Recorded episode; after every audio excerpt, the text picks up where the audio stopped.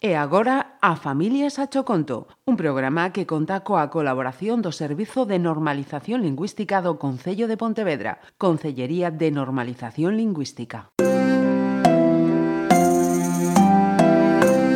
A Familias a Choconto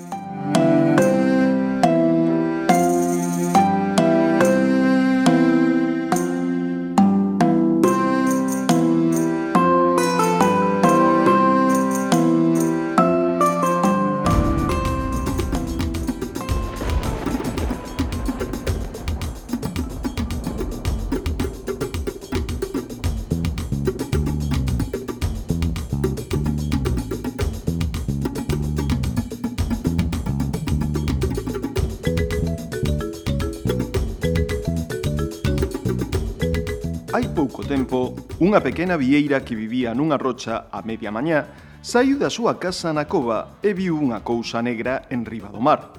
Curiosa, quería inspeccionala, pero non chegaba. Entón viu unha montaña, xusto ao lado da masa negra. Daquela gabeou ata o cume e ao chegar arriba puido comprobar que se trataba dunha mancha pegañinta que apestaba e nada máis tocala quedaba pegada nas súas cunchas. Nunca vira cousa igual no seu mar E por iso, a xiña se deu conta de que corrían perigo ela e o mar enteiro. A valente Vieira sexou para ver de onde procedía aquilo e descubriu que saía dunha pequena fenda dun barco oxidado e bello. Rapidamente deu a voz de alarma e reuniu a todas as súas compañeiras. Entre todas buscaron, coa axuda dos peixes, anacos de pedras, restos de metais, cunchas, algas... Con todo ese material e despois de moito traballo, conseguiron atoar o buraco. En canto a mancha que aínda flotaba na auga, empurrárona con todas as súas forzas cara dentro dunha cova moi profunda. Pecharon a entrada cunha rocha moi grande e pesada.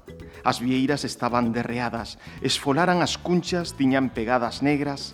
Os peixes tamén estaban esgotados e con feridas, pero aínda así, sorrían felices porque, entre todos, conseguiran salvar o mar.